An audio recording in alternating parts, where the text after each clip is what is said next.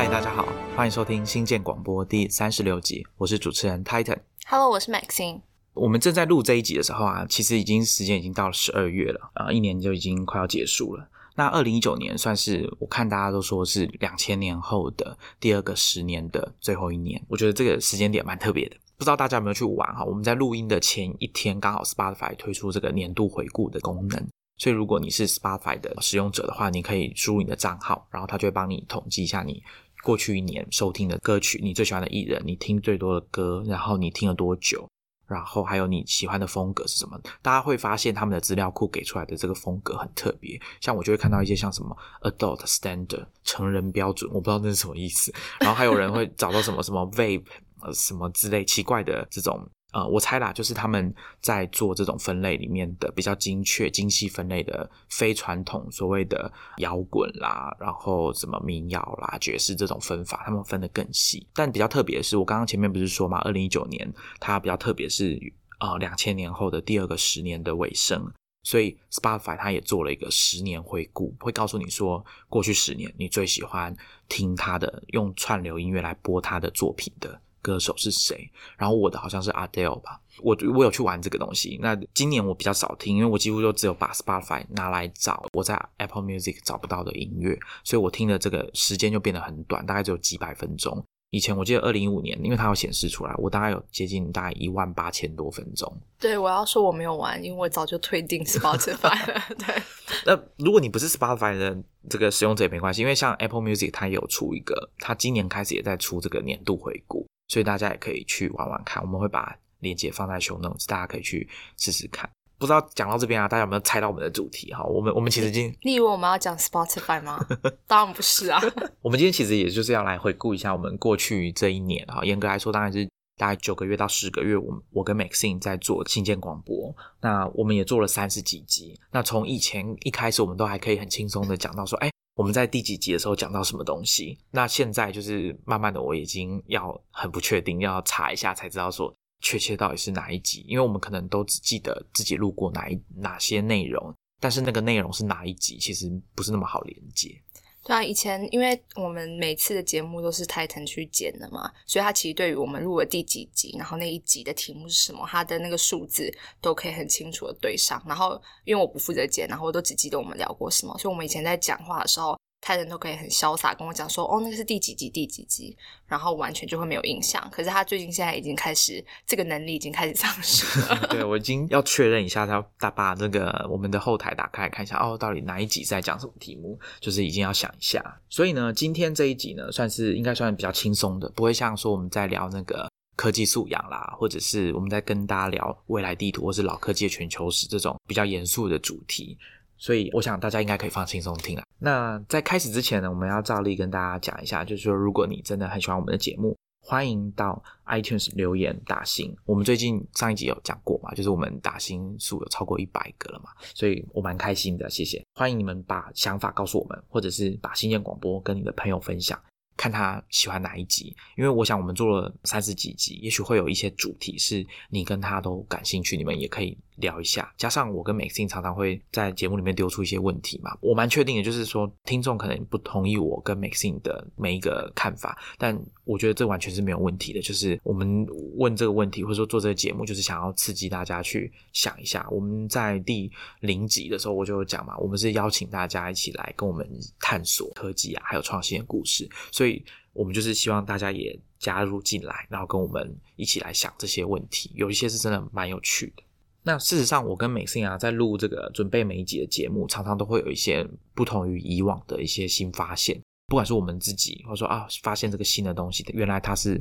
这样子的一件事情。那我觉得这个感觉是非常好的，希望听众也可以跟我们有一样的这种体会，也跟我们一起就是去发现新东西。请大家也不要忘了去 Medium，好，我们的 Star Rocket Publication，我们最近新加入了两位编辑啊，天心跟 Matt，他们写的东西也很有趣。假如你对科技感兴趣，就是可以来看看他们写的文章。那也不要忘了来订阅我们的电子报《科技创业周报》，每周三晚上出刊，会有我们推荐的文章跟 Podcast。可能有些听众都有注意到，就是里面的题目或者是呃里面推荐的文章，可能会是我们 Podcast 的主题。我们今天节目开始之前啊，呃，另外一个想要 follow up 是我们之前谈的科技素养的题目。我最近看到 Twitter 上一个讨论，我觉得可以跟提出来跟大家聊一下，就是 iFixit 这个网站。我们之前在讲不在乎曾经拥有，只在乎可以随时取用，就是讲维修权、科技产品维修权的那一集。我们有提到 iFixit 这个网站，他们很强调说，现在的科技产品越做越轻薄，然后很难好好的维修。像比如说 AirPods，苹果的 AirPods，它是用胶水粘起来的，所以其实它很难维修。你拆拆开它，基本上就是没有办法再复原了。那当然，这个网站每次只要有科新的科技产品，他们可能都会去买来把它拆解，然后看里面的东西，然后最后会给一个分数，就是说这个东西好不好维修。他们最近发了一个推文啊，在讲说苹果要把所谓的 activation lock，就是所谓的启动的锁，把它移植到 Mac 上面。这个东西本来是安装在 iPhone 上。我相信大家如果有去维修或者换手机，或者是你要把你的手机卖掉之前，都会有一个建议，就是说你一定要去把你的 Find My iPhone 关起来。不然的话，拿到你手机的下一个人，他会没有办法使用，因为手机会一直卡在最前面的这个起始的阶段，他会要你去找上一个主人，把它解锁之后，你才能转移这个所有权这样子。所以，iFix 在讲说，这个设计导致有每年有很多很多的手机都明明还可以用，但是因为这个锁，因为这个锁是没有办法用其他方式把它解开的，所以这个手机你就只能把它丢掉，你没办法继续使用。那他们觉得这是一种。浪费，可是这个讨论到后面就会变成说，有很多人会认为说这个锁是好的，因为它大大降低。偷窃的几率，因为从此之后，你偷一只 iPhone 的用途变得非常非常的小，你可能只能把它的荧幕那块玻璃，如果它真的没有刮坏的话，你可以拿去换。可是里面的元件你是没有办法把它拿去接的，因为它打开来，它就是会把它锁起来，所以你没办法就是用消除赃物的这个方式去处理，所以大大降低这个东西被偷的诱因。那并不是每一个小偷都可以很容易的把里面的贵金属溶解出来，大家懂吗？就是他们可能只是偷了，就是要转卖而已，所以降低了这个几率。所以有一些推友就在上面就是回应 iFix，他们就是这样认为。那另外一些人会讲说，其实这个问题并不是出现在这个锁不好，而是很多人他之所以造成这个所谓的明明可以用但却要丢垃圾场的手机或者是 Mac，以后可能会出现了 Mac 的原因，是因为这些人他忘了自己的密码。那有时候密码忘记之后，它就是没救的。那这个东西就是跟我们的前面讲的素养有一点关系。很多人可能觉得说啊，没有这个东西，电子产品的密码不重要啊，就是我我随便设一个，然后忘记就算了，我还可以在反正有办法可以恢复嘛。但是以 iPhone 或者是 Mac 的启动锁的案例，它是没有办法处理的。那这里就会牵涉到说，其实很多人对于密码这件事情，他们对密码重要性的。理解可能没有那么严重，像我们平常在使用电器家用品的时候，你可能就会知道说啊，这个有插电的东西不要靠近水，或者是要小心不要过载。比如说你的微波炉跟电磁炉不要同时使用，不然会跳电。这个是大家在使用电器的时候会有的尝试。可是我们在用科技产品，或者是你在用某个软体或者网站的时候，这个密码这件事情，我们就没有那么自然的把它跟我们在用电器产品的安全性。挂钩在一起，但其实很多时候他扮演的角色也是蛮重要的。所以为什么常常会出现一个状况，就是大家可能会往往会觉得说，哎，为什么家里有一些长辈，或者是我们自己，就是会忘记这些密码，网银的密码，我就是会忘记，我就是没有那么重视它，或者是我在用 iPhone 的时候，我往往都会忘记密码。那这个时候当然实物上来说很麻烦，就你还要去查呀，要去按那个忘记密码。但其实更多时候我们要想，是不是我们就是因为没有把这件事情当做那么认真、那么重要？就像你家里的钥匙，你你肯定是不会把你家门的钥匙随便乱丢，然后忘记它放在哪里。你会很认真的去带在身上，然后注意它会不会不见。还有你的钱包，大概都是像这样子。我觉得很多时候我们可能还没有把这个东西的重要性把它提高到那么高。那只是我刚好在我们准备要录音的前一段时间看到的东西，我觉得可以跟大家分享。大家也可以去想一下，说苹果的这个设计，或者说其实电子产品的制造商他们做的这个设计到底是好还是不好？因为大家的看法都不太一样，所以我觉得这是可以值得提出来跟大家讨论的话题。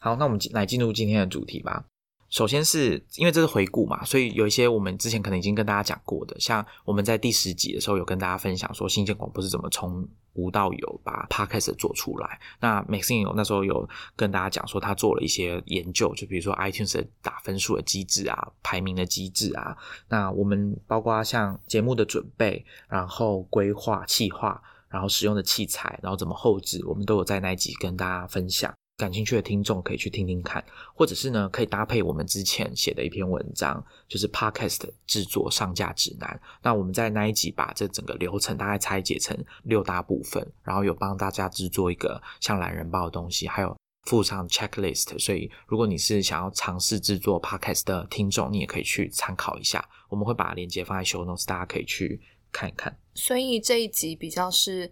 幕后花絮。跟我们做了快要四十几集的一些心得。好，所以节目一开始我们就来从重口味的开始吧。大家可能会觉得这集就是要轻松一点，我们就从重口味的先开始好了。等下这个重口味可能对听众来讲还好，可是对我们来讲是一个非常可怕的事。哦，对啊，可怕经验。没错，我们就是要跟大家分享，就是我们录新界广播到现在。觉得遇过最悲惨的事情、最痛苦的事情是什么？最悲惨事情是听众们如果有机会就有兴趣的话，可以回头去听第二十二集，一个年轻的老媒体和一个快软体那一集。我们在那一集里面，我分享了 Substack 这一个算是新新出来的一个电子报的平台。然后 Titan 呢，针对我们曾经在科技创业周报第一百九十二期推荐一篇文章，Fast Software the Best Software。这篇文章里面，然后 Titan 针对里面提到的几个软体，然后来分享他的心得。那那一集我们很顺畅的录完了，因为我尤其是我这边是针对那个 Substack 这个产品，那时候我已经先写过一篇文章了，所以我其实自己已经先演练过，就是我这一集录的时候，我要怎么去分享介绍这个产品。然后我们很愉快的、很顺畅的录完了之后，中间我就先离席了一下，我去我去洗手间。然后我回来之后，就发生了一件非常严重的事情。这件事情呢，就让 Titan 今天自己来，就是 来忏悔。我来，我来重讲重现一下当时的状况好了。当时就是 Maxine 刚刚有说嘛，他录完的时候他先离开一下，然后我就按照我平时的流程，我就把耳机拿下来，然后我因为我们是用 QuickTime 就是录音嘛，所以我通常就是把 QuickTime 存档。然后把它关掉，那开始收器材，就是 call it a day 结束今天的这个录音。可是，在这个时候，我就发现，哎，我本来要关掉的时候，都要按这个方形的停止键嘛。大家如果有用过多媒体播放器，就是方形，就是停止。可是我发现，我赫然发现它竟然是红色的圆点，就表示是录音键。也就是说，我没有按下录音键。那当时我只能说，就很经典啊！我想跟各个就是曾经发生过，比如说。啊，论文写完没有存档啊，电脑被偷啊，或者说好不容易写完一份报告，发现电脑当掉没有存档啊，或重要的文件没有寄出去，或者你要考试，可是你错过了这个报名日期等等的，脑中一片空白，就是很紧张。接下来就是等我回过神，我就开始疯狂的找，说，哎，到底我其实会不会有存起来，然后在别的档案夹啊，怎么之类的？但就当然是没有嘛，我就是忘了按下录音键。对，所以我们那一集就是。完全没有录到。那后来，呃，很戏剧性的这个，我确定就是电脑没有的，没有档案的。这个时候，Maxine 就回来了，然后他就在毫无预警的情况下，我要告诉他这个晴天霹雳的消息啊！但是就是，我就我就跟他说啊，抱歉，这是我忘了按录音键，然后，没想到会发生这种事。那还有 Maxine 没有没有爆炸，他就很冷静的说，然后我们就再录一次，下一次再录一次吧。等一下，我一定要回顾一下，我那时候开门的时候，然后你就回过头来，然后其实我觉得你是应该是整理过你那个晴天霹雳之后的那个情绪了。其实那时候 Titan 也是蛮冷静，然后很抱歉的跟我讲，我觉得他可能也很怕我突然爆炸，对，然后我当下。脑袋就是飘过、闪过很多念头，我在想说，我现在是要爆炸，还是 还是好好的说没有关系？后来我想说，我觉得其实就是一个过程，因为我那时候跟泰坦，我觉得我讲了一个很鸡汤的话，我说就是反正我们就是碰过了各式各样的状况，那他下一次就不会再发生，有没有很鸡汤？是啊，是，因为我后来就用我那一天跟大家介绍，在那一集要跟大家讲的东西，我就做了一个，我之前有讲过，就是啊，我就做了一个有有点像自动化提醒的程式嘛，就是每次我打开 QuickTime 的时候，电脑就会跳出一个通知，就是记得要录音。我用一个叫 Bunch 的软体，所以我就设计了一个录音的模式。那只要我打开这个录音模式之后，它就会跳出一个对话框，说叫我要记得按下录音键。好，那我补充一下，其实我们那一集录的这个。那个所谓的快软体，它它叫 MV Alt，那作者后来又把它做了一个新版，叫 MV Ultra，是一个速度很快的笔记软体。那一段时间开始在 beta，所以我有加入他们的 beta 版的测试的计划。那我猜他们应该最近可能快要出这个正式版了。那有兴趣的听众可以注意一下，我们会把链接放在 show notes。好，那这个比较沉重的那个部分啊，就是啊，我最不想要回 回忆的这个，我最不想回忆的部分已经讲完了哈。那其他其实还有一些部分啦，就我们在录音的时候，常常因为我们录音的地点比较特别，录完之后都会很冷，就是空调都很强，所以录完其实到最后都又又饿又冷。然后我们还要就是很注意自己肚子叫声有没有被录进去。哦，对啊，因为我们我们用的是 Blue Yeti 这个麦克风，那它是电容式，所以虽然我们开成这个双向的这个录音，呃，有点像已经算指向性了，但是它还是很敏感，很容易把周围的声音录进去。因为它很灵敏啊，所以它有一次我们在录音的时候啊，就录到隔壁乐团鼓手在练练习，所以那个声音就从那个通风孔这样传过来。那我那时候就很崩溃，录到一半我就很崩溃，因为我就在听，发现发现怎么会有这个声音？那希望观众都没有发现。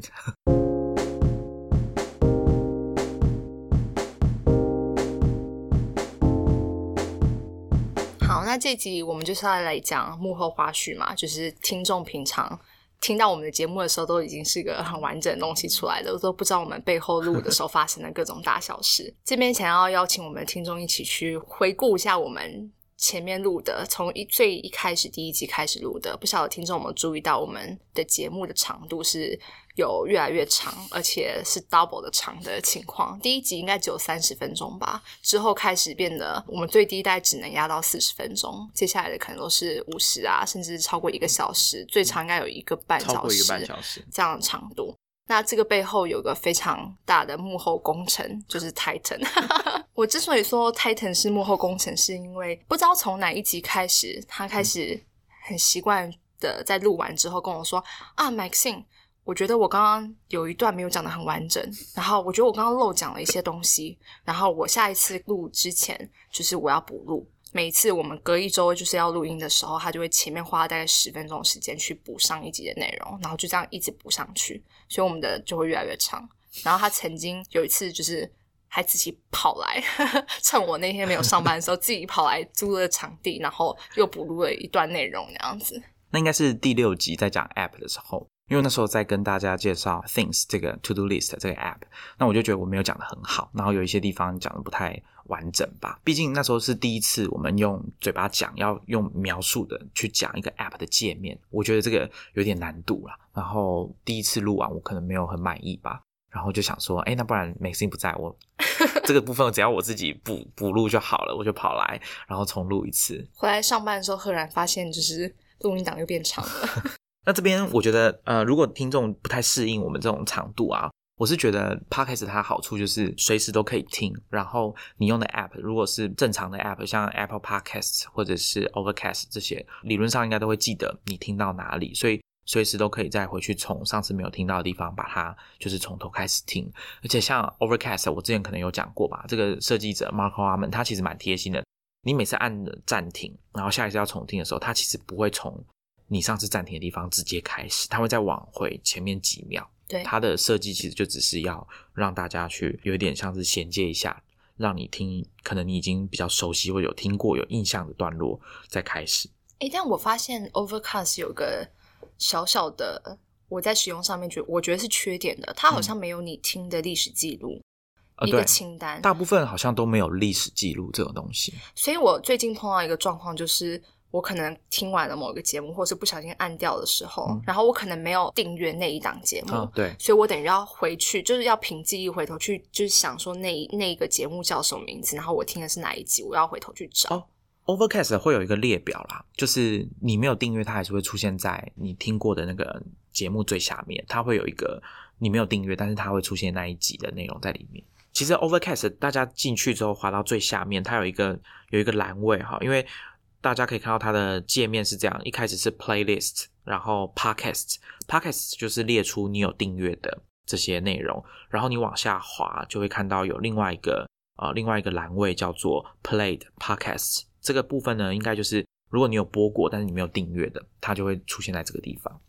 但是它的确是没有像我们的这个浏览器的历史记录这样子这么清楚。看有没有哪个 App 它有做这个功能，也许对于说比较认真在听 Podcast，或者是把 Podcast 也当做一个做研究工具的人来说，会会有帮助。对，因为有时候我的听的重点我不是那个节目，而是那一集的内容，所以如果有历史记录的话，要回头去看你听了哪一集的内容，比较好找资料。对，因为像我在上一集跟大家聊些这个键盘的历史的，Marching Vickery 这个人啊，我就去找他的 podcast，他上节目讲过的他的过去的做关于键盘的研究的一些内容，我就是要去找一次把他上过节目的 podcast 都找来。可是其实大部分这些节目我都没有订阅，所以我就会有刚刚美心讲的这个状况。那刚刚美信啊爆料我说我都一直要补充，对不对？哦，那我也要讲一下。其实就是互相伤害的节目。刚刚开头就有，他最常出现一个状况就是他会忘记跟大家打招呼。你看，就是对我们的听众那么不好，他就会愣住一下，就像那个人家讲外国人讲说过马路的那个路啊，看到车头灯，整个就愣住。这个我要解释为什么，因为通常开头的时候是 Titan 开头嘛，然后他会有一长串要讲的，就是固定的话，就比方说。订阅周报啊，或者什么的，然后，所以我通常前面这一大段是我最放轻松的时候，我大概思绪就会飘到说，我等一下要怎么讲话，所以我整个就忘记跟大家打招呼。然后他那时候就会漏拍，但我不知道大家 大家有没有注意到，因为通常我会把它剪掉，我不会让它真的就空在那边。而且像 Overcast 这样的 app，它会自己把中间的空白剪掉，所以大家可能没有注意到。那另外一个是我希望大家也不要注意到，就是 大家在听我们讲话的时候，可能有时候会听到像打字机的声音、打字的声音。那就是因为 Maxine 他他可能听到我们在讲什么，或是他想要查东西的时候，他就会他就在旁边打字，这个声音就会跑进来。我希望他大家不要注意到。可是我这边还是有注意，就是数位就是礼仪。我在这这个时候打字。我都是用单手指在一直神功，对对对，因为我怕那个声音太大。我建议每次下次可以用手机啊，就触控就比较不会有声音。因为其实我也会，我听到啊来宾在讲一些东西，我们临时要查的，我就会拿手机出来找一下，就是用键盘，它声音会录进去。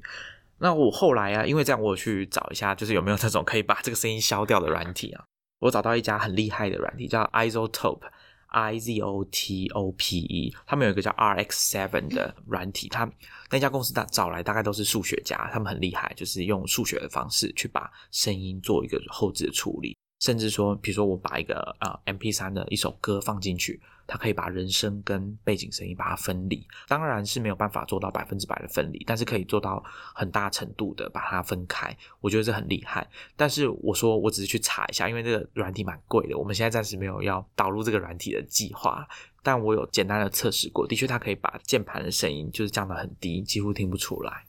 我们接下来想要跟大家分享，是我们录 Podcast 这三十几集以来，我们觉得。比较困难的地方，大家听我们这样子有说有笑啊，其实就是也是经历过一些很困难的过程的。泰腾跟我都一致认同，就是录 podcast 最困难的就是想题目。其实今年二零一九年，尤其是后半年的时候。台湾就是关注 podcast 的人，很明显的感觉越来越多，或者是可能是从以前并不知道 podcast 是什么，然后开始会去收听 podcast 去找节目，或者是本来就已经熟悉 podcast 的人，可是他可能以前只是听众，现在开始会去想说自己要做 podcast，这样自己去录 podcast。然后，因为我最近身边确实碰到蛮多朋友，就是开始会问我说：“哎，怎么做 podcast？” 然后我发现他们的纠结都是放错地方、放错重点了。他们都会纠结在，比方说比较技术上的问题，我硬体的选择，我的录音的器材，然后我要上架到哪里，我要如何去上架，我要怎么去选择我的 hosting sites 这些问题。可是我觉得这些都是真的是好解决的。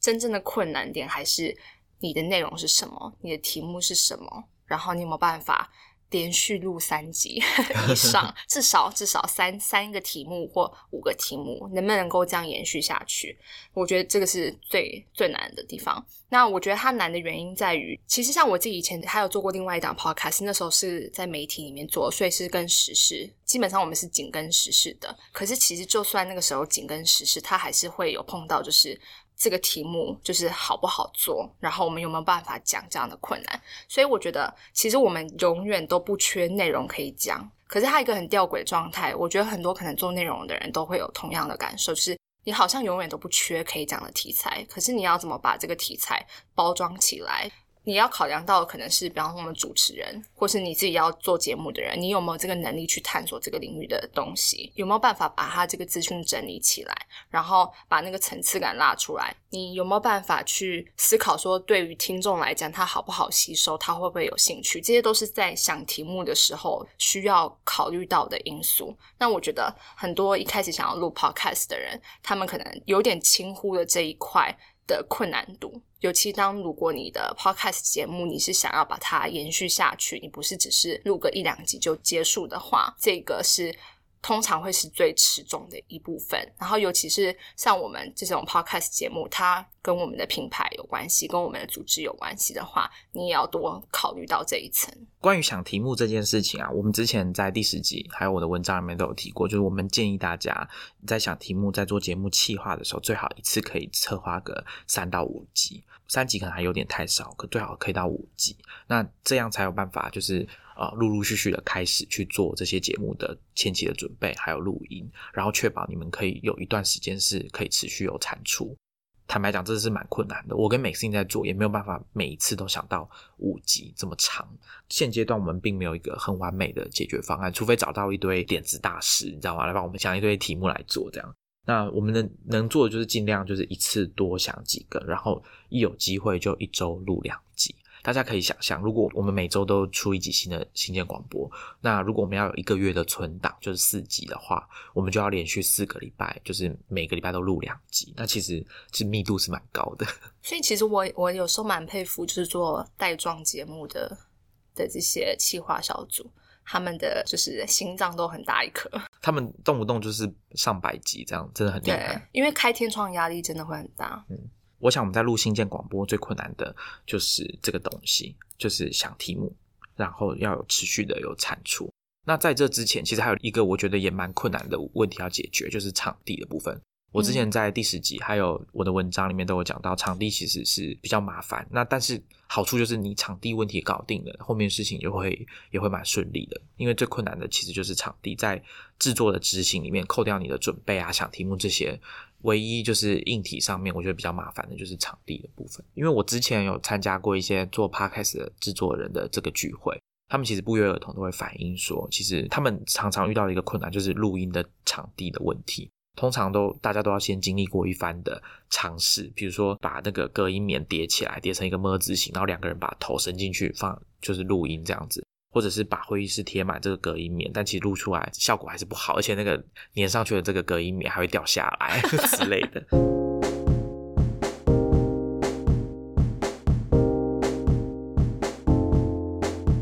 那我这边来问泰腾一个问题好了，就是我们一开始说要做 podcast 的时候，你很开心吗？没有，其实我那时候。是想要尝试看看没有错，但是我心里其实蛮清楚，我们一定会遇到刚刚讲的这个困难，因为我自己在做新建广播之前，我自己就有录过 podcast，而且出了三集，没错，就是那个魔术数字三集，我就停到第三集，录完之后就暂时很长一段时间没有出。我偶尔还会打开来看啊，第四集的节目笔记，我写了四四千字还是八千字吧，都节目笔记耶。对，就是我要写这个算录音的这个准备啦，我准备了蛮长的，那后来都没有录下来，而且我前一阵子就把那个节目把它下架，直接把它下架 下来所以现在找不到了吗？对，现在找不到了。我还以为你要放在我们这集的 show notes，没有不行，这样自肥。所以那时候，Lawrence 就说：“不然我们来做个实验，来录 Podcast。”其实对我来说是有点兴奋又有点紧张了，因为那时候已经算有一点了解这个整个流程，然后包括我自己有剪过了，所以我大概知道是什么状况。但是我其实那时候就知道。想题目会是一个比较困难的，那当然一开始会比较简单，因为我们已经有累积一些文章，还有我们可以做的比较入门的这个题目，像怎么样去认识戏骨科技圈的人啦，然后听他们的节目，然后呃再看哪些新闻网站，这些都是相对来说比较容易，因为那个题目就是架构框架就在那边，那你就把它填满就可以了。可是其实很快的这种题目，当这种人家讲的。最低的水果摘完之后，要不要就要开始想一些比较特别的题目了？那美信你呢？你那时候听到要做 podcast，你的感想是什么？毕竟你之前也有经验了嘛。对我翻了一个白眼，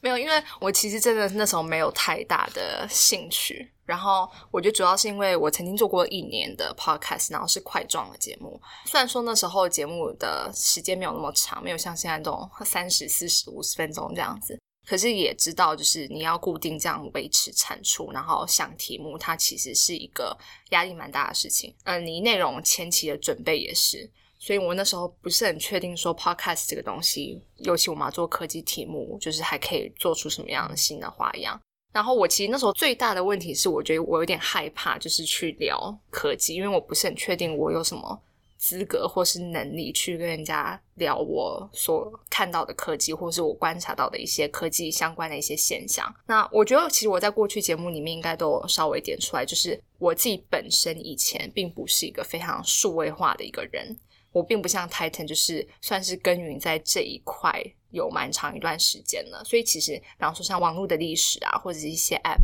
然后新产品的使用这样子，所以那时候我还蛮怕，就是我在录这些节目的时候，会有人觉得说你凭什么就是来跟我聊科技这样子，然后或者说提供的资讯不够扎实，其实我蛮怕的。那我后来自己慢慢的调试过来，是我觉得我有一点点找到自己的定位，就是没有错，我就是原本不是一个。真的超级熟悉数位科技或是资讯科技的人，那我就是以一个科技的初心者这样的角色去分享我这一路探索新科技的时候受到的一些启发，或是一些观念上面的转变。后来就是以这样的一个角色，然后在节目中跟 Titan 互动。哦，其实每次你讲的，我觉得是我可以理解啊。那我也想要讲一件事情，就是我觉得应该对他来说是比较鼓励的吧，或或者是呃，各位听众你们也可以想一下。啊，前面有提到嘛，就是讲键盘的历史的那个 Shift Happens 那个作者 Martin Vickery，因为他把自己写书的过程，用等于是用很透明的方式啊公开在网络上，所以他也写了一篇文章，叫做他在写书过程中他比较享受的几件事。那其中他有提到一点，就是因为他其实自己在写键盘的书里面，他也要研究，连带要研究键盘的前身，也就是打字机。那他说他自己其实在二零一四年之前。根本就不了解打字机这个东西，他也是后来才去研究的。那他在写这个书的过程中，比较享受的其中一件事，就是当他写完初稿的时候，他觉得，哎，原来成为某一个东西的专家，这个感觉其实还不错。那所以，其实，在开始之前，大家都会比较担心，会比较紧张，说啊，其实我不是这个领域的专家，那我很怕我做出来的东西，大家会批评我，或者说觉得我根本就没有做到位。那我相信没有人会喜欢接受到这种批评的。但随着时间过去，就是我们也做了三十几集。我想 Maxine 在录音还有找题目啊什么的，应该都是渐入佳境。我想这应该是没有问题吧。感谢 Titan。对，其实我后来现在录录的状况，我觉得是蛮好的，因为我们其实每一集聊的一些题目，有些是我们本身就熟悉的，有些是其实我们也一开始并没有那么熟悉。可是我们透过每次的准备的时候，然后延伸挖到，就有点像是看书背后。都会有像资料文献的回顾或什么的。我们每一次在准备的过程中，也常常是这样子，就是一路延伸出去，然后会自己挖到很多以前真的不晓得的东西。我其实觉得我们自己在准备的过程，就是收获蛮大的。那因为录的时候，我知道 Titan 其实蛮常救援我的，就是 对你还蛮常会 补充一些就是新的资讯，就是去像 back up 我讲的东西。那我觉得这个也是很好的。刚刚美信有讲到说，这个会发现一些新的东西，在准备我们资料的时候，因为他们不是都会附这个参考书目嘛之类的。那其实我对这东西感受蛮深的，因为我们在做的这些节目的内容，我自己感觉回过头来看哈，都会觉得好像互相都有一些关联。我觉得这很巧啊，就是我们在做第二集 Tim Ferris 的时候，他那本书《Tools of Titan》人生胜利圣经，他在前言的时候还是第一章就有告诉大家怎么用这本书的时候，他有讲到很多成功都是。有迹可循，就是你想要的那种成功，都是有以前的记录、以前的东西可以参考的。那有些人会反驳他说：“哎，不一定啊！如果我今天要去火星殖民的话，那没有书可以让我看了吧？就是以前没有人去过啊，那怎么办？”那他就建议说：“那你可以去看。” The Power Broker 讲一个塑造纽约市今天的面貌的那个都市规划者，他叫 Robert Moses，他大概掌权了大概四十年左右，就整个当时的纽约的桥、还有公园、还有停车的地方，还有其他的都市规划，都是这个人一手掌控的。那那时候我就去查了，因为好奇，我就查了这本书，然后知道作者是一位叫 Robert Carroll 的人。很巧，那时候刚好。可能他好像有一本书要出了，所以他有上一些媒体啊，像《纽约时报》就有介绍他这个人。然后我就大概看了一下，发现这个人的生平真的很有趣，就是他写传记的方式等等的。然后加上之前吧，我好像也看过李如一，李如一也是一个大家可能常常听到我在节目讲的人。他也提到说，他很期待一本书叫《Working》。那这本书就其实就是 Robert Carroll 告诉大家他是怎么去写那些传记，他怎么工作的。那我时不时的在节目里面也有提到，包括上一集讲这个键盘的时候，其实我也有在讲到他工作的方式啊等等的。所以我就觉得说啊，这些东西都有连起来，我觉得。很有趣，非常有趣。包括一样，刚刚那位 Martin Vickery，他有说他最喜欢的一本书就是《The Power Broker》，因为他是一个波兰人，然后到美国工作，他就说，哎，为什么 Amazon 都没有那个演算法都没有告诉他这本书，从来都没有推过他这本书，就所以我觉得很有趣。他说影响到他写作的其中一本书就是《The Power Broker》，所以对我来说啦，当我在做。题目的研究的时候，一直发现这些互相关联的东西，它并不是实际上互相关联，只是说对我个人去经历，或者刚好发现，或者我听过，或者说哎，刚好这个人也很喜欢，我觉得很有趣的这个传记的作家，他的不管是他的作品，或是他工作的方式，我就会觉得这个感觉是很微妙的。我相信听众有时候在工作和生活中，应该也会有这种发现。其实有时候听我们的节目，应该也可以感受到泰坦刚刚讲的，就是我们很多的内容中间都有一些。线索跟线是可以连在一起的，但是呢，我还是要讲。我刚刚可能觉得这有点老掉牙，但我觉得还是可以讲一下。就是就像贾博士讲的，只有你回过头看的时候，你才会发现那些点可以连在一起。我们并没有办法预见说未来五级我们会做什么东西跟现在有关，但是等到我们做到的时候，再回过头来看，就会发现这个前后啊彼此之间的关联性。对啊，就像我们在录科技素养那一集的时候，一开头其实就有提到说。我们其实原本要录科技素养那一个题目，就真的只是专注在在思考什么是科技素养，去想一些有什么应用的场景跟案例。然后就是我在准备的过程中，就意外的蛮发现，我们过去录的超多集节目，其实隐隐约约都有带到这个概念。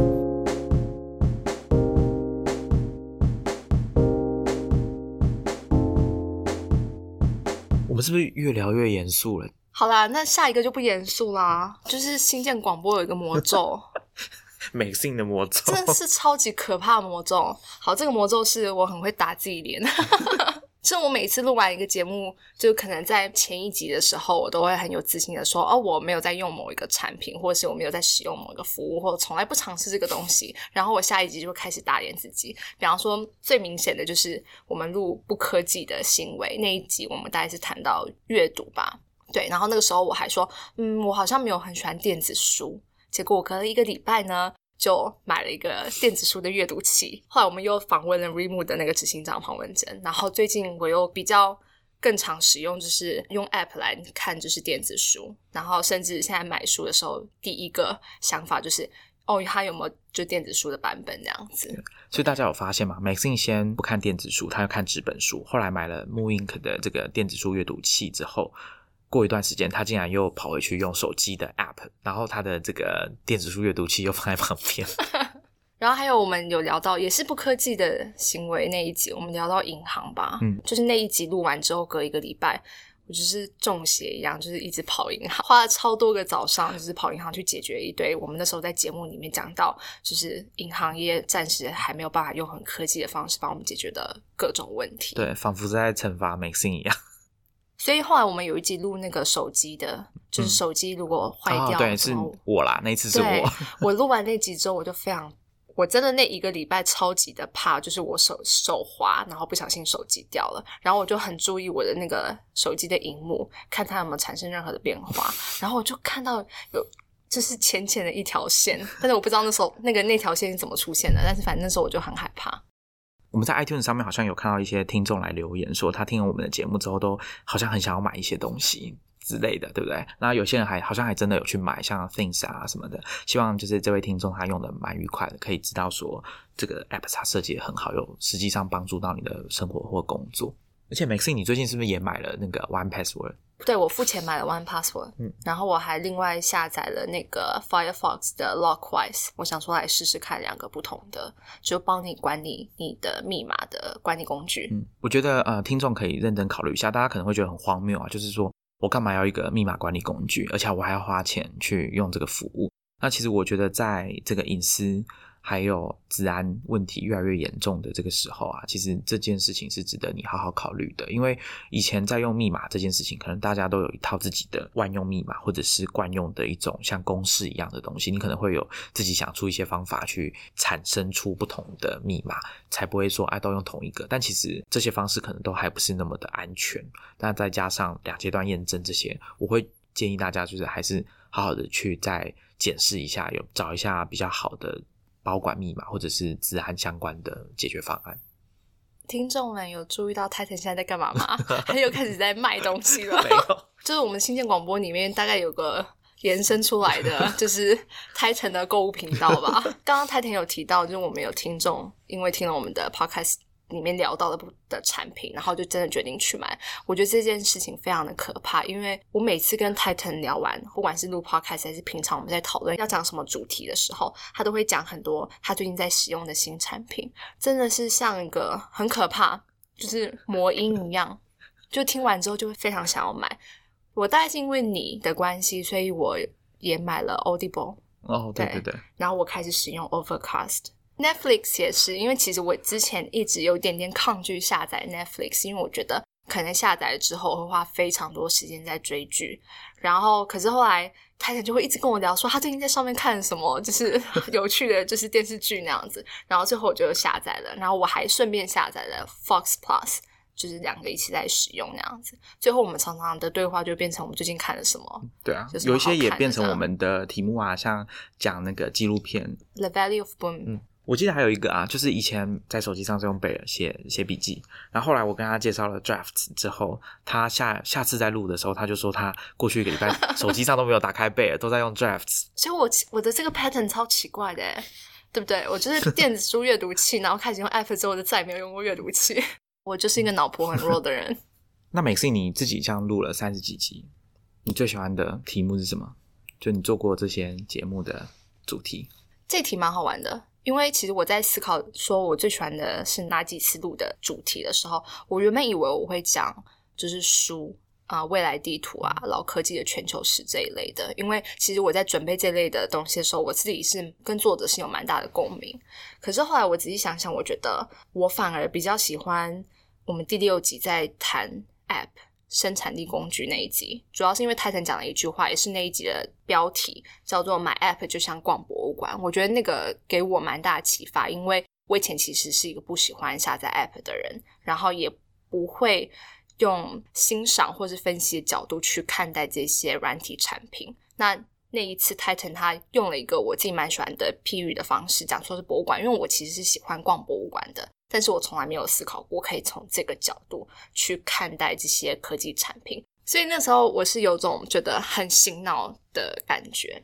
那另外的话，我们第二十二集讲到那个年轻的老媒体跟快软体那一集，也是有点类似的，因为那篇文章刚刚前面有提到，那篇文章分析了非常非常多软体一产品，我觉得能够就是针对这些软体产品做出这么详尽的分析，是件非常不容易的事。我觉得那篇文章有趣的地方就在于，他把软体速度很快跟可靠性挂钩在一起谈。嗯，我觉得是以前我比较没有想过的这个角度啦，所以我会对那篇文章感到比较新鲜的原因在这边。另外，我自己蛮喜欢的一个系列是不科技行为那一系列，喜欢主要原因是因为我觉得我们讨论的方式不是用科技化不科技化。或是数位化还是不数位化这样子的二元论来评断我们的行为是好坏，或者是进步还是不进步？因为其实如果有听过我们那那一系列的听众会发现，就算是阅读这件事情，我们有时候会是看电子书，有时候是看纸本书；就算是写作或是做笔记，有时候也是会用笔记软体，有时候我们还是偏好用手写的方式。那其实就是它并不是那么简单。一或二的选择，而是找到自己当时最适合自己吸收资讯或者做这件事情，就是这个行为的方法。那我觉得是蛮好的一种自我观察，还有观察你自己跟这些科技产品跟数位产品的互动。那我自己最喜欢的题目，呃，刚刚美森有讲到，像 App，其实我蛮喜欢跟大家讲说啊，我最近发现什么新的 App 啊。附带一提，最近 Apple 跟吗？不是不是不是。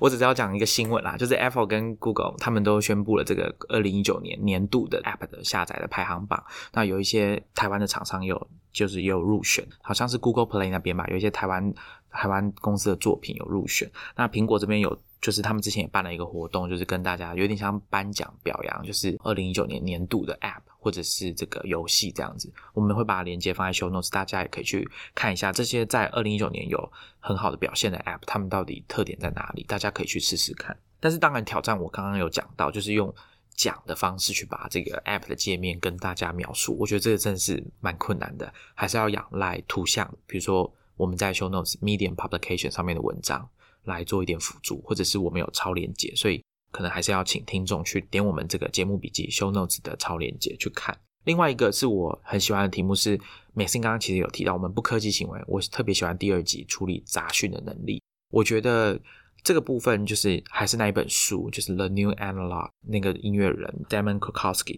它里面有讲到几件事，我觉得真的蛮值得我们思考。像杂讯这件事情，因为我们现在是数位化的年代，那所谓的杂讯跟所谓的讯号，就是真正有用的东西，都是比如说是工程师、设计师他们来定义的。那它里面有提到，像我们去逛实体书，对比于 Amazon 这种线上书店，我们看到的书柜、店员摆设。这些东西对 Amazon 来说都是杂讯，他们把这些东西都去掉了，他们只会呈现给你，他们觉得你应该要买的那一本书。那至于其他柜上面其他的书，他们可能不是那么在意，他们可能会觉得说，对我们的使用者来说，这些书是杂讯，那些广告看板啦，甚至是其他也在逛书店的人，Damon Krukowski 他是认为说，对 Amazon 来说，这些东西都是没有必要的，都是杂讯。所以我觉得那本书的概念是很有趣，大家可以去找来看看。那所以我觉得到了我们现在这个时候，演算法冲刺有几个原因啊，一个是资讯量真的太大了，必须要有一些方法帮我们过滤。但是连带而生的就是我们可能会逐渐的失去这种判断能力。像我那时候引用的另外一个是另外一个说法是，你有没有能力在不看任何推荐的状况下去书店挑出？你觉得你会喜欢有信心把它买下来带回家看的书。另外一个就是美信刚刚有讲到，我们每隔一段时间会跟大家分享我们最近在研究的东西，或者最近看到好玩有趣的东西。其实我每次跟大家讲的时候，我都觉得啊，好，我是的确是蛮喜欢那些我正在研究，像 Play Date，最近已经十二月了嘛，我就在等它，不知道什么时候会公布说，哎，大家可以来预定喽。这个装置真的很有趣，长得也很好玩，大家可以去听我们的第十二集，我们叫它奇迹的黄色的机器。还有像我们上一集讲这个键盘啊，我都觉得蛮有趣，因为我以前不太关心这件事情。那突然比较密集的去看了这个东西之后，自然而然会觉得它是蛮有趣的。毕竟我跟美心我们做编辑啊，还有呃接触文字的时间蛮长的。那可能很多听众你们的工作呃平常跟办公室有关的，可能也是经常要用到键盘。那不管是虚拟的啦、薄膜式的啦、笔电的键盘，或者是机械键盘，我觉得这都是其实你仔细去研究一下，你会发现这个应该也是很有趣的题目。所以我会很期待《Shift Happens》这本书。我看到作者发在推特上分享很多他去拍的那些照片，我都觉得哇，这些照片如果到时候有收录到书里面，应该是很不错的。因为你会看到各式各样的键盘，然后他们当时设计的美感啊、时代感啊，是很有趣的。我其实另外有一个我也蛮喜欢的一集，是在讲 API 那一那一集，我们邀请到 Lawrence 三创育成的驻点创业家来聊 API。那其实。我喜欢那节原因很单纯，是因为其实那个有超出我的手背范围，就是在理解 API 这个技术跟它的应用，还有它的商机，甚至是 Lawrence 有在那集里面提到，就是他如何使用 API 的这个技术，让他自己的家里更智慧化这些案例。录那一集最初的一开始是因为我先在那个 Segment 这个科技公司他们的部落格上面看到他们在讲 API 价值链这件事情，然后我觉得。看起来应该是一件蛮重要的事情，可是因为那个那一篇文章它有超出我理解，就是我自己对一些技术的理解范围，所以我自己花了蛮长一段时间去吸收的。然后我觉得可以邀请到一个真正有 API，不管是从商业面，或者是说从技术面，甚至是自身生活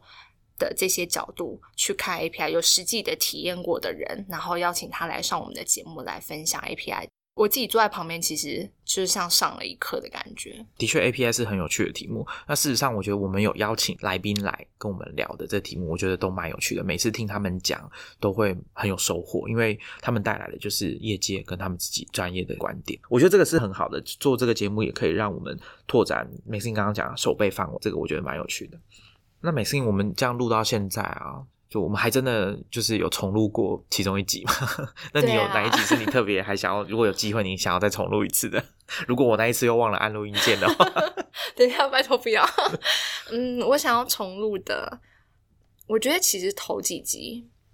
我都蛮想要重录的，因为其实这回归到刚刚前面有提到的，因为一开始的时候还蛮怕自己讲的内容不够扎实，然后其实也有一点点缺乏信心。我觉得那时候准备起来谈的东西，我自己表达方式可能也太僵硬了，所以其实我会希望可以重录，就很多前面几集。但是因为前面几集都只有三十分钟那么长了，所以重录起来 应该是可以很轻松。我很怕重录，因为重录就要再去借场地啦，然后邀请我们的来宾，我怕死了。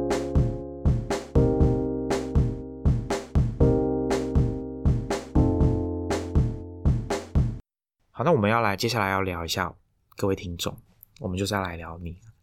没有啦，怎么听起来很可怕？没有，呃，其实也没什么，就是我们有看到大家的留言，那很开心。一方面是鼓励，然后会让我们更有动力；那一方面当然会也会让我们比较紧张，就是说啊。大家喜欢我们的节目，我们做这个节目的压力就越来越大。那有些人他们可能比较害羞，或者说他们其实有更多的话想要说，他们其实是写 email 来给我们的。所以，我们其实有接到过一些比较热情的听众，然后他们写了比较长的，真的很长的这个信来给跟我们分享他对于节目的主题的一些感想，或者是我们的做的题目引发他自己的一些想法，都有来跟我们分享。我们非常的谢谢你们。嗯，刚刚 Titan 讲的就是。我们有收到一封信，那封信真的蛮长的，我看目测大概可能也有一千字，有没有？对，来信的那位听众，他跟我们分享的是针对我们在第二十八集出卖家中长辈，然后父母学习数位科技的观察那一集，他就是听完了我们那一集之后。然后写信跟我们说，那一集让他回，就是回想起他小时候就是学电脑这段过程，尤其是那时候启发他，或是是这一路那一路上就是陪他学习电脑的是他的叔叔跟他的爸爸。然后他就写了一大封信跟我们去讲说，那段过程是就是让他一直回忆到今天。然后其实我那时候收到那封信是蛮感动的，因为。像我这种做内容的，我以前做过媒体，我们碰到新闻时事底下都会有很多各式各样的酸民。那其实我对那类型的留言其实是免疫的。那我会希望我们做出来的内容，不是只是给大家很多的资讯，或是解决听众在这种资讯爆炸时代下的焦虑感而已。因为其实，在这样资讯过量的，也也不能说过量，但是非常爆量的时代，我们要。获取这些资讯真的非常容易，可是这些资讯的取代性也很容易，它很容易被取代，它可能今天时间刷过去就就没有了。所以，我我会希望我们做的内容并不是在追赶这个节奏，所以我会希望是做出来内容，它是真的能够对我们啊接受到我们这些资讯的听众或是读者有更深一层的，你说感触也好，或是记忆点也好。所以，其实像。这位听众他分享的，就是会让我觉得说，哦，我们的内容有打中他某些东西。就算他他今天可能看了十本书，他可能都会忘记那十本书里面告诉他的一大堆的新的资讯，可是他可能会记得我们这一集里面聊到的一些啊数位生活的观察，然后让他想起他的叔叔跟爸爸。我这边还是要感谢一下各位来留言鼓励我们的听众啊，然后还有包含愿意来上节目的来宾们，因为他们用的都是自己的时间，而且我们其实都会在就是录音之前，还是会先跟他们开一个会，然后确定说呃录音的当天要讲哪些东西，过一下这个整个流程，这样确保说录音的这个过程是顺利的，所以其实是一个相对来说比较耗时的工作。然后，当然，各位听众你们也是，你们愿意花时间听我们讲这么长的这个节目，我们也是很谢谢你们。也希望说，因为毕竟时间这个东西是很宝贵的，它用完就没了，所以我们是很谢谢大家愿意花你们的时间，就是来听新建广播。那我们刚刚讲了很多，就是我们录音的这个幕后花絮，还有我们的感想。我们还没有讲到一个我们最喜欢录音过程中最喜欢的部分是什么？我最喜欢的部分就是我讲完我自己的内容。换泰坦讲的时候，我整个人就可以完全放空啊，然后开始打字啊，去查资料这样。我我那我来讲一下我的好了。我其实最喜欢我我还要补充一个哦好，那那个是玩笑话啦。我其实蛮喜欢的是，就是因为有时候我跟泰腾在准备内容的时候，我们确实真的会准备一个很完整的东西，甚至可能会写下逐字稿，就是好好的希望在节目里面。表达清楚我们要讲的东西。当然，有时候我们会担心说，这样自己一个人就是 solo 一直讲会太尴尬那样子，所以我们尽可能会用一些桥段让彼此有些互动。那其实我蛮喜欢的，就是我们真的能够进到最自然状态的互动那样子的聊天的感觉。我觉得这个真的是我跟 Maxine 都还在学习啊。我就很佩服像我听的那些 p o c k e t 比如说 John Gruber 的 The Talk Show，或者是 Mark Raman 他们应该说 Mark Raman 跟他的好朋友们主持的这个 The Accidental Tech Podcast，他们叫 ATP。我觉得他们的互动就是比较自然，相对来说真的蛮自然，就真的像朋友在聊天。那你不会觉得说他们聊的东西跟我无关，是废话什么的。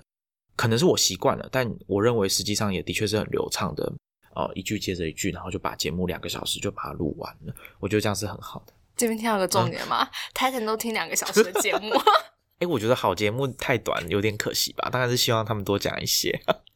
两个小时真的很长哎。不过，不过坦白讲啦，像。ATP 我其实并不会从头到尾把它听完，我会用它章节的功能直接跳到我想听的主题。因为有时候他们聊的东西比较比较个人，或者是比如说像他们聊车子啊，我有时候对这个题目比较没那么有兴趣，我就会直接跳过。所以我觉得有章节功能真的是蛮不错的，它是有助于你很快的掌握这个节目这一集要讲什么。所以我只要看到有一些比较长的节目，它没有附章节，我就会觉得有点可惜啊。对，那我们新建广播有做章节的功能，所以有需要的听众可以善用。如果你没时间，或者说你通勤时间比较短，其实你可以先跳去你最感兴趣的地方，然后听完，你之后有机会再听其他部分。我觉得这样也是可以的。这是 Podcast 是一个相对在收听的部分很自由的一个形式。好，所以 Titan，你最喜欢的录音部分是什么？我觉得撇除这个准备。我们节目的过程当中可以得到的这些收获，还有跟来宾听他们讲、分享他们的经历，让我就是打开眼界这样子。还有包括我们在制作过程中学到的这些东西，我还是要讲一个轻松一点的答案，就是我最喜欢部分就是现在这里。我我们今天就跟大家聊到这边，我们下一集见，拜拜，拜拜。